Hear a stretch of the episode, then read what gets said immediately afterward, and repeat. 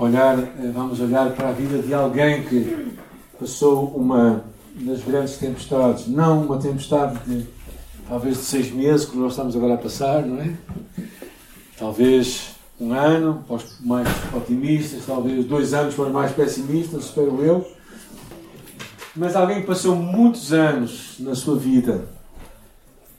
E eu quero falar nela porque quando eu estava a passar nesta ideia dos recomeços, na ideia de recomeçarmos perante os desafios que estamos a viver, eu sei que muita gente, vivemos numa sociedade que, que vive às vezes muito numa compreensão e numa justificação de atitudes às vezes irresponsáveis que as pessoas tomam. Na escola, cada vez mais, alunos não assumem as suas responsabilidades e nem lutam para ser bem-sucedidos e no final quase sempre passam. É? na família também, muitas vezes, há há, há dificuldades na comunicação em várias outras áreas que nós sempre atribuímos aos nossos pais, à nossa educação, o que aconteceu no passado. Hoje vivemos numa sociedade que também é muito subsídio dependente. As pessoas não se, não, às vezes não se metem à luta para, para realmente enfrentar a vida, não é?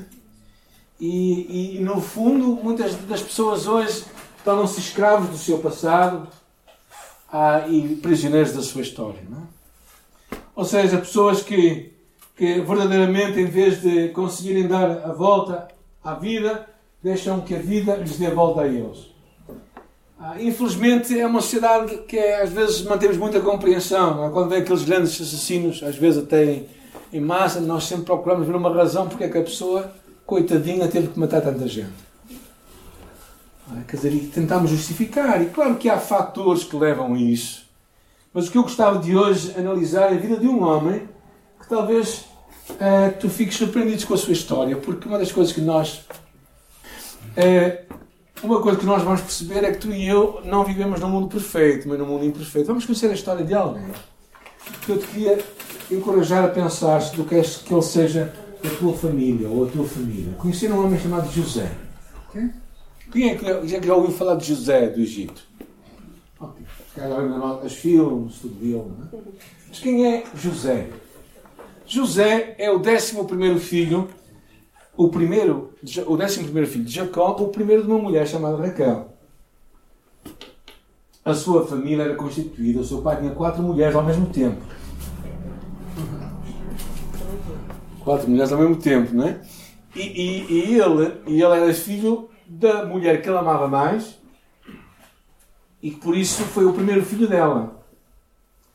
Uh, e claro, imaginam que são quatro mulheres a viver numa mesma casa com o mesmo homem, as rivalidades que existem. Dizem que é um dos problemas que existe quando há poligamia. Não é? Mas o que acontece é que este homem era, por isso, o mais amado pelo seu pai e o mais odiado pelos seus irmãos. Estou a ver o filme, não é? O que acontece um pouco mais sobre este homem? A sua irmã Dina foi violada pelos habitantes de Siquém e os seus dois irmãos decidiram fazer justiça pelas suas próprias mãos e mataram uma série de gente. É uma chacina ali. Ruben, o seu irmão mais velho, deitou-se com uma das, uma das mulheres do seu pai. Estão a ver o filme? Alguém queria ter este. Alguém queria pertencer a esta família? Não, obrigado, ok. Agora, a coisa não fica por aqui. Um dos seus irmãos, chamado Judá, vem a ter relações com a sua nora, de quem nasce filhos. Coisa está a ficar cabeluda, como nós dizemos. É? Uh, ou seja, é um tipo de família que nós podemos dizer desestruturada, no mínimo. Certo? Nos dias de hoje daria quase um, um case study uh, do qual se veria o que é que haveria de acontecer a, a, aos elementos daquela família. Né? Coitadinhos deles. E é neste ambiente que José cresce. É? Agora, o, o ápice da crise para José não é este, é que chega uma altura em que ele, os irmãos passam-se tanto com ele que decidem fazer uma coisa. decidem tirar-lhe o pio. É? Pensam em matá-lo, é a primeira ideia que lhes vem à memória, mas um deles tem mais compaixão e diz: não, não vamos matá-lo, vamos vendê-lo como escravo. Rica família, não é? E vocês talvez pensem assim, bem, com família assim, não é? E uma das coisas que nós percebemos é que não podemos desculpar, desculpar-nos do nosso passado, não é? E, e por isso nos entregamos a vícios, a pecados, a comportamentos desviantes, a atitudes irresponsáveis e destrutivas, desviando daquilo que Deus tem para nós. Na verdade, a Bíblia fala que todos nós pecamos, estamos separados da glória de Deus. E Jesus veio para nos libertar. Se, pois, o Filho do Homem vos libertar, verdadeiramente sereis vivos. Ou seja, tu não tens que viver escravo da história que tu herdaste do passado. Particularmente se for uma desse tipo de história. Então tu podes romper as coisas, tu podes recomeçar de novo, tu podes começar uma nova história com Deus. José percebeu isso, eu acho que é muito interessante. Tal como José, tu e eu podemos começar uma nova história. Podemos realmente escrever uma nova história que Deus tem para nós. Vamos conhecer um bocadinho mais a vida deste homem. A primeira coisa que nós percebemos é que Deus tinha planos para a sua vida e por isso ele não ia desistir deles. Não é? Uma coisa que percebemos em José, em todos os capítulos que lemos, é que não encontramos a murmurar, a queixar-se, a falar mal, a dizer, ah, coitadinho de mim, só a mim é que me acontecem estas coisas. Hã? Ele tinha muitas razões para se queixar, particularmente quando era vendido, e depois vamos ver o que vai acontecer depois de ser vendido. Porque a coisa não vai, não vai ficar melhor, a coisa vai ficar pior. Ou seja, o que percebemos também é que José, a minha leitura de José, tem a minha leitura particular de José que não é muito romântica. José não soube administrar a informação que Deus lhe deu. Ele teve sonhos que ia ser governador sobre os seus irmãos, mas ele não soube administrar aquela, aquela informação de forma que os seus irmãos ficaram irritados com ele. E daí aquela animosidade que vai crescendo, não é? Ah, e por isso o que acontece é que aquele ódio é fomentado é? entre eles. Mas vemos que ele manteve o seu temor a Deus e não desiste, não desiste de Deus. Porque uma das referências que vamos ler muito em José, em muitos momentos da sua vida, era que Deus estava com ele. Deus estava com ele. Deus estava com ele naquele momento, não é? Então, uma das coisas que, que é importante é que tu e eu não temos que ter tempo, não devemos perder o nosso tempo a murmurar, a queixarmos-nos, aconteça o que acontecer, mas a nossa foco deveria ser concentrarmos em confiar em Deus e fazer o que é certo, mesmo que todos façam o que é errado. Foi o que aprendemos na vida desse homem. A história dele, verdadeiramente, é uma história impressionante. Porque ele é, ele é, ele é tentado pela mulher de Potifar, seu senhor, porque ele, quando chega lá, ele vai venir a uma casa de Potifar e lá a mulher de Potifar, olhando para ele, gosta dele. É um rapaz jovem o rapaz teria os seus, os seus 18, 20 anos, era um rapaz na flor de idade e ela, ela gosta dele e quer ir para a cama com ele. Entretanto, ele pensa bem e diz: Não, não é bom que seja assim. Mas ela arranja uma tramóia em que, quando manda os seus outros escravos fora de lá, ela, ela procura que realmente aquilo aconteça, mas ele não entra no jogo e ela faz um escândalo. E começa aos berros dizendo: Este rapaz está a violar, mais ou menos assim. E naquela altura ela faz queixa ao seu marido e ele injustamente é levado para a prisão. Se vocês estivessem no papel de José, como é que vocês se sentiam? O que é que vocês fariam? O que é que eu faria? Ele vai para a prisão e quando chega lá, curiosamente, não é?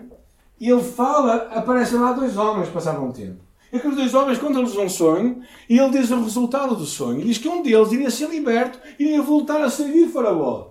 E então ele diz assim: Eita, porra, então quando tu foste para lá, lembra-te de mim. Ele lembrou-se? Não, nem eu. Esqueceu-se dele. Como é que vocês ficariam? E os anos iam passando e José ia apodrecendo na prisão. Mas é interessante. No meio daquelas dificuldades todas, leamos o que diz a Bíblia no versículo 2. O Senhor estava com ele e ele se tornou próspero. Quando ele estava com o Senhor egípcio. Vendo o seu Senhor que Deus era com ele, ou seja, havia um claro reconhecimento que Deus estava com José em todos os momentos, por toda a gente. Eles viram a presença de Deus. Quando ele vai para a prisão, mesmo assim, o carcereiro diz que o Senhor era com ele, estendeu sobre ele a sua benignidade e lhe concedeu graça aos olhos do carcereiro. E o carcereiro não tinha cuidado de qualquer coisa que estava nas mãos de José, porque o Senhor era com ele. Deus estava com ele. Deus estava com ele quando? No pior da sua vida. Quando as coisas iam de mal a pior, quando a vida parece que ia. Parece que tudo estava a dizer: isso só vai ficar pior. Só vai ficar pior. E quando as coisas só vão ficar pior, o que é que nós pensamos?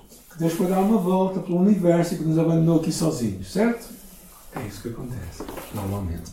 Isso no, talvez no, mais no menos substancial. Se nós começarmos a amargar, então a coisa fica mesmo azeda.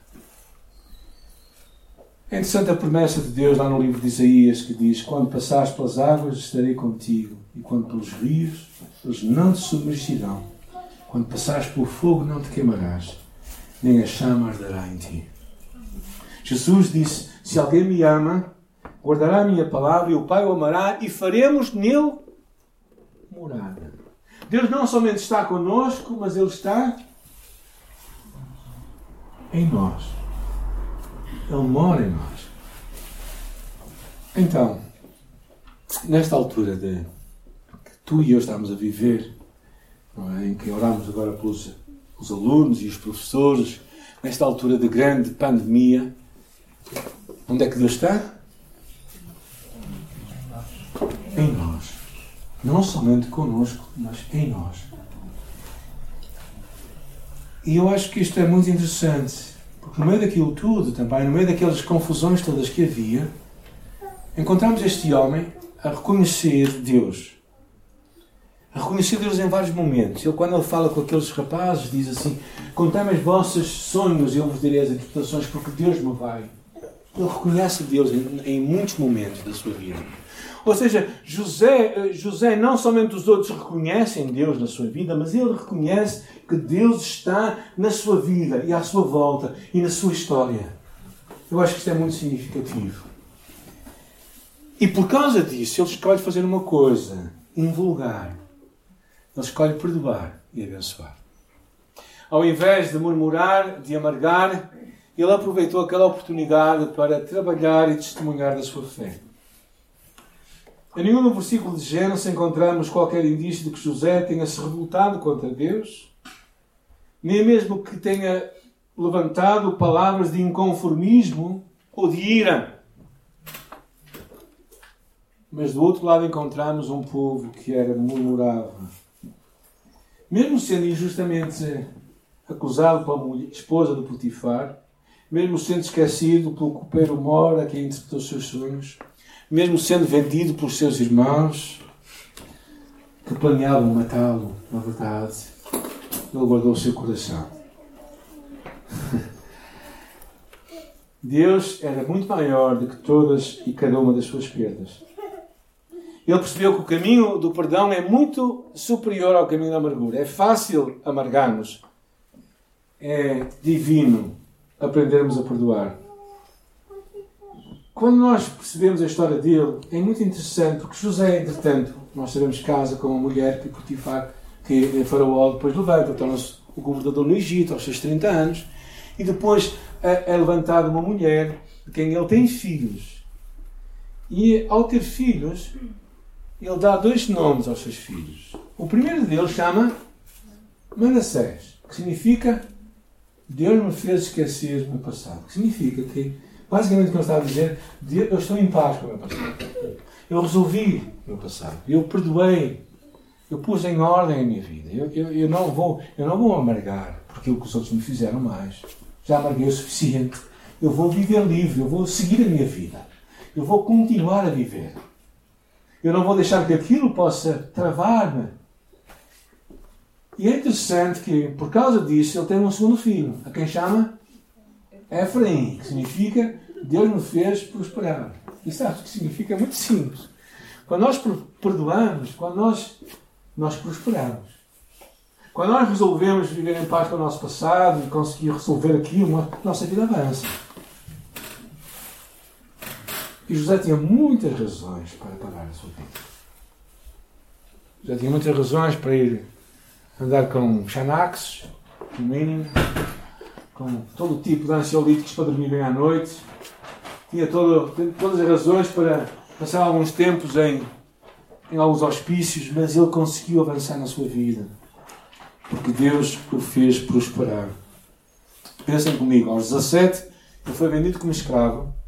Aos 30 ele encontra-se com Faraó. E depois, oito anos mais tarde, ele vem a reencontrar os seus irmãos. Aos seus 38 anos de idade. Haviam passado mais ou menos 20 anos. Ele estaria muito diferente, certo? Como tu e eu estávamos diferentes. Não é? Eu vi uma fotografia que a Virginia mostrou ao bocado, há 15 anos atrás, eu perguntei quem é este rapaz tão bonito? Tão jeitoso e tão jovem, não é? Era eu. É, nós todos mudamos. E claro, José mudou muito mais por causa de todo o cuidado que houve ao ser, ao ser o segundo lá no Egito. E quando os seus irmãos o encontram. É muito interessante que ele perdoa os seus irmãos de uma forma incrível. Ele perdoa os seus irmãos e por outro lado os seus irmãos carregavam a culpa. A culpa de coisas por resolver na sua vida. Capítulo 42, versículo 13. Se vocês forem ler, diz assim: Quando, eles, quando José primeiro se encontra com eles e lhes pergunta quem sois vós, a resposta deles é muito interessante. Nós, teus servos, somos 12 irmãos. 42, 13. Nós, teus servos, somos 12 irmãos filhos de um homem na terra de Canaã. Eis que o mais novo está com o nosso pai. Mas um já não existe. Eu acho muito interessante esta frase. Um já não existe. Porquê? Porque nós o fizemos desaparecer. Mais à frente, José arma um. Não, não, vamos ver a história toda. José arma uma certa tramóia para os poder acusar. E quando eles são apanhados por ter levado algumas coisas, ou melhor, por terem colocado nos cestos deles algumas coisas, diz assim: Então disseram uns aos outros: Na verdade, somos culpados acerca do, do nosso irmão, porque vimos a angústia da sua alma quando os regava. Porém, nós não o ouvimos. E agora nos vem esta angústia. Quanto tempo tinha passado? 20 anos, gente. 20 anos. Porque a culpa não resolvida vai pesar na tua vida.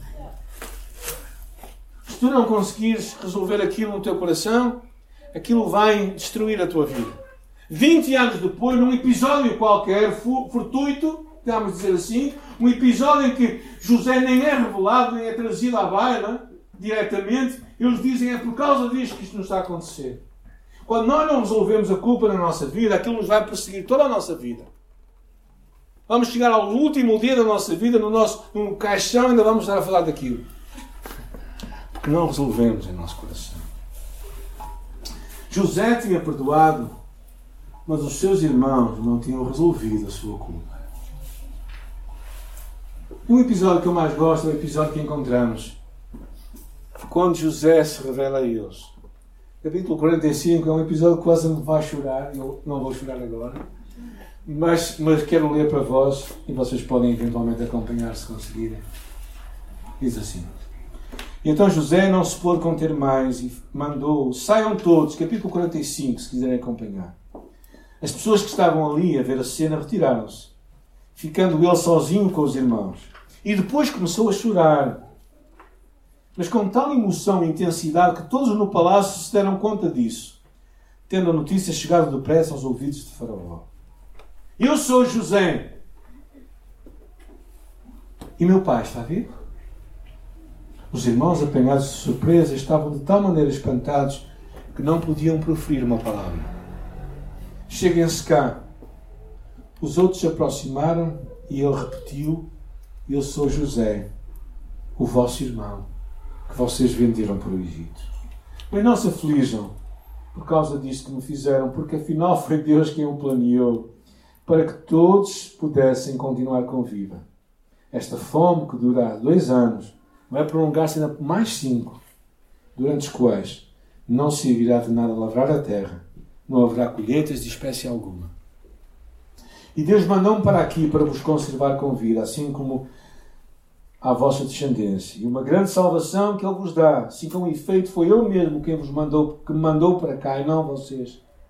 Por isso me pôs como conselheiro de Faraó, governador de toda a nação, chefe sobre toda a terra do Egito. No final da sua história, no capítulo 50, lemos assim: Vós bem intentaste mal contra mim, Deus o intentou para bem, para fazer como neste dia se vê, para confirmar muito, conservar muita gente em terra. Ok. Título de conclusão quero deixar convosco. Bem, eu não conheço a história da tua vida, mas dificilmente será pior do que a vida de José. Não é?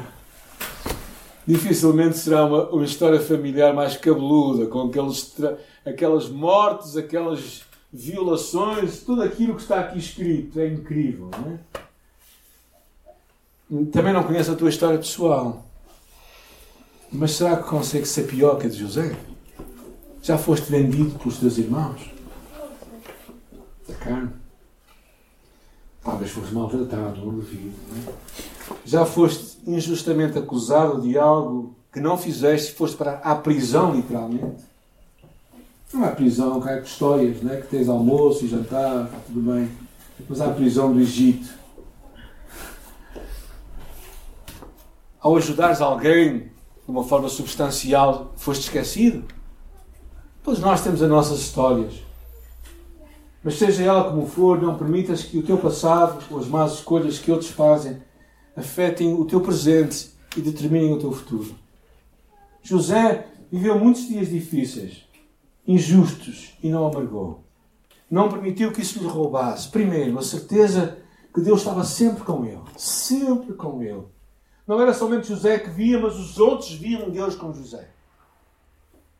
E se calhar tu não percebes, mas há muita gente que vê coisas em tua vida que tu nem, nem ousas pensar que elas olham para ti, mas elas vêm. Vêm ou não vêm Deus em ti? Então o importante é tu te agarrar a esta certeza que Deus está contigo em todos os momentos e Deus, as pessoas vão olhar para ti e vão ver o quê? Deus ou a tua amargura? a certeza que Deus tinha um plano para a sua vida e ele não deixou de fazer o bem quando as coisas lhe corriam mal. Ele não começou a agir mal quando ele foi injustamente acusado. Ou seja, ele persistiu em fazer o que Deus queria que ele vivesse, porque Deus o chamou a viver assim. E por isso, nada justifica nós não fazermos o que Deus tem para nós. Nada justifica. E finalmente, o que percebemos em José é que a segurança da paz que vem para aqueles que fazem o que é certo sempre, mesmo quando somos injustiçados, escolhemos perdoar. Então, temos de escolher perdoar, amar, abraçar e deixar. Até que Jesus nos, nos diga: Eis que faço novas todas as coisas. Na verdade, Deus é muito maior. Primeiro, chamadas de Deus para nós. Vive a presença de Deus em cada momento da tua vida. Não permitas que a vida te vença, mas vence na vida. Ou seja, em cada momento da tua vida, mesmo este momento que é mau e que nós queremos é que passe um instante, vive a presença de Deus. Valoriza que Deus está contigo e comigo. Segundo, abraça o plano de Deus para ti. Não desistas dele. Não deixes que as circunstâncias, não sendo favoráveis ou, ou nas dificuldades, tu desistas. Persiste com Deus. Deus está presente. Cria em ti uma atitude de persistência e perseverança, mesmo no meio das dificuldades, e finalmente perdoa de coração. Quebra o poder da amargura do passado com o coração perdoador. Deixa, não deixes que o mal do passado afete o teu presente e determine o teu futuro. Tu e eu temos poder de quebrar isso por causa de Jesus. Se depois o Filho do Homem vos libertar, verdadeiramente seremos livres. E eu quero te encorajar a fazer isso. Quando Deus trouxe esta palavra à minha vida há muitos anos atrás, eu teria a minha própria história para contar, os meus próprios assuntos para resolver. As minhas próprias pessoas para perdoar. E percebi uma coisa, que quando nós não perdoamos, quem amarga no final não é mais ninguém, somos nós. É? Como nós no curso de Liberdade em Cristo falamos, é, Não perdoar é beber veneno e pensar que outra pessoa vai morrer. Há muita gente assim. Há muita gente que pensa que o facto de não perdoar outra pessoa vai fazer algum mal ao outro, mas não, só está a fazer mal a si próprio. E por isso, uma das coisas que eu acho importante em todo o processo da nossa vida, por isso é que nós estamos, por exemplo, a oferecer estes dois cursos que estamos agora a oferecer, que é a Liberdade em Cristo, aos sábados pela manhã, e o curso Espiritualidade Emocionalmente Saudável, às quartas-feiras à noite, é porque eu acredito que o maior poder que há é quando tu, no teu coração, resolves as coisas que tens que resolver e avanças para a liberdade. Olhando para José, eu fico empolgado. Não pelo grande momento da sua vida, mas pelo grande momento que ele foi como homem em todas as alturas da sua vida. Ele foi grande na prisão, quando não amargou com a mulher de Potifar. Ele foi grande na prisão quando persistiu muitos mais anos lá por causa daquele homem se ter esquecido dele. Ele foi grande quando reencontrou os seus irmãos. O ser, o ser governador no Egito, claro que é interessante, mas maior é que este homem foi um grande homem de Deus, porque conheceu a Deus. E eu acho que tantas vezes nós simplesmente ficamos escravos da nossa história. Deixamos que a nossa história nos escravize de alguma forma. Deixamos que as circunstâncias nos escravizem. Deixamos que os momentos da vida nos impeçam de correr. E basicamente ficamos parados no tempo. Hoje eu te quero encorajar a, a, a ser desafiado. Lê o capítulo 37 até ao capítulo 50 de Gênesis. É verdadeiramente emocionante ver o que Deus faz através de homens que decidem avançar com a vida, perdoando, abençoando outros e assim realmente vão ser pessoas abençoadas. Oremos nesta altura, Senhor, eu oro por, por mim, oro por este momento que todos nós passamos como igreja, como, como homens e mulheres, numa sociedade que está tantas vezes, Pai, corrompida e também com, com muitas doenças lá dentro. Oramos, Pai, para que nós sejamos, agarremos a nossa responsabilidade como cristãos também, como filhos de Deus, e abracemos, Pai, a chamada de vivermos a Tua chamada em nossa vida, o Teu plano. Que nada nos possa impedir, Senhor. Que nada nos deixe presos ao passado, que nada também no presente, por mais poderoso que possa parecer, Senhor, nos impeça de prosseguirmos e vivemos a tua chamada em nossa vida, Senhor. Antes compramos com alegria a vocação que tu nos chamaste, Senhor. Eu oro, Pai, para que tu levantes em cada um de nós um espírito de fortaleza, um espírito de coragem, um espírito de poder, para vivermos e cumprirmos a tua chamada em nossa vida, Senhor. Nestes tempos difíceis que estamos a viver, Pai.